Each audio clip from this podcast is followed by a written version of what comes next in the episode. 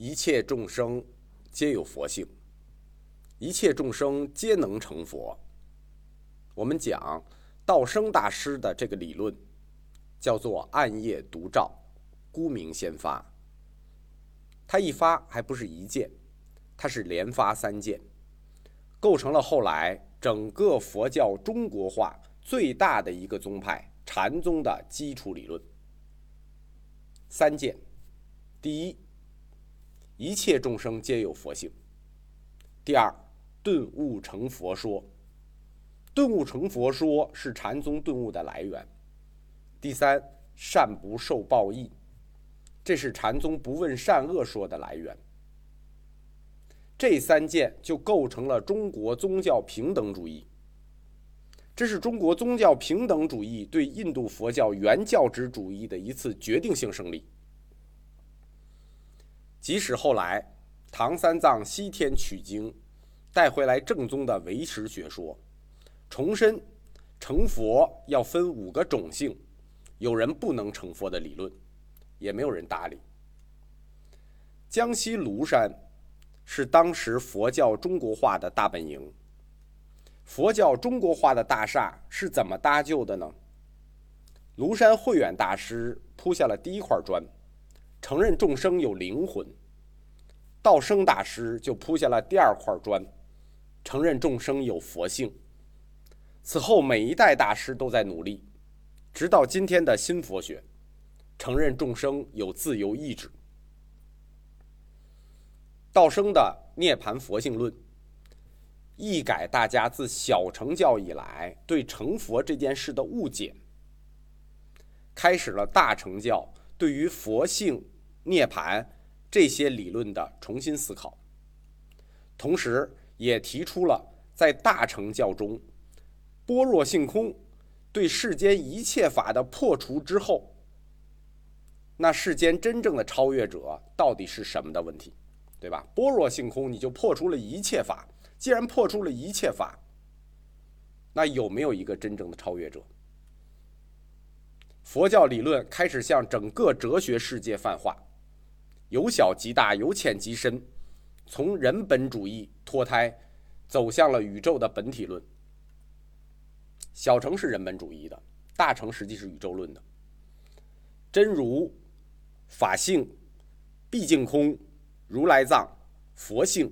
这一系列的词，都指向了那个问题，就是般若性空对世间一切法破除之后，那个真正的超越者，都指向了这位真正的最终的超越者。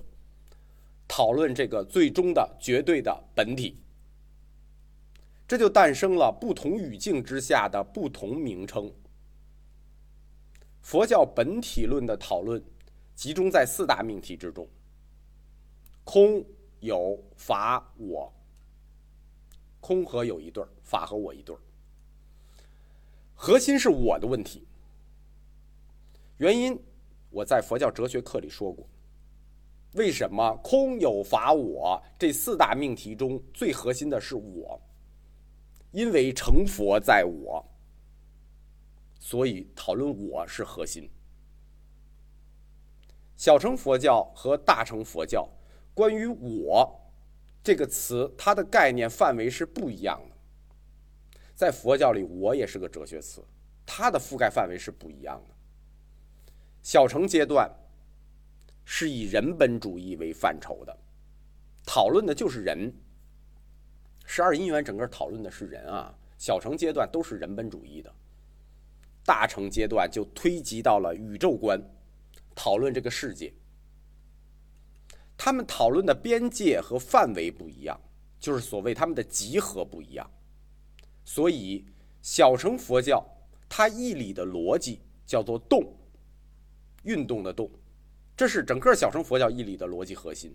它以人为基础，看待人在十二因缘这个链条上的运动。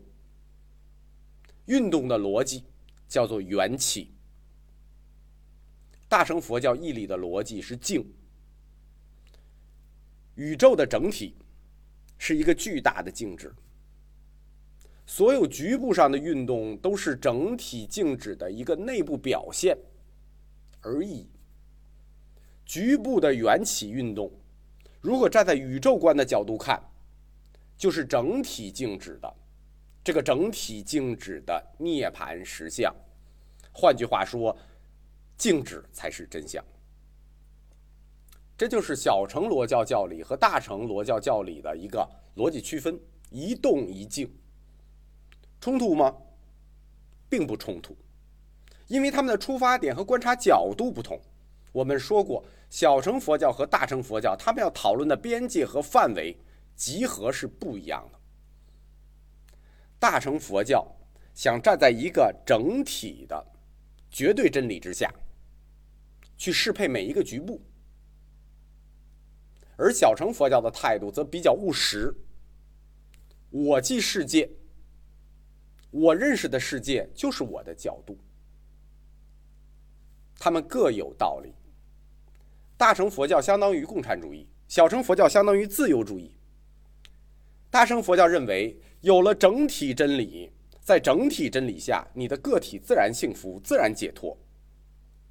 小乘佛教认为，我个体都幸福了，个体都解脱了，每一个个体都解脱，整体自然就解脱了，整体自然就有真理了。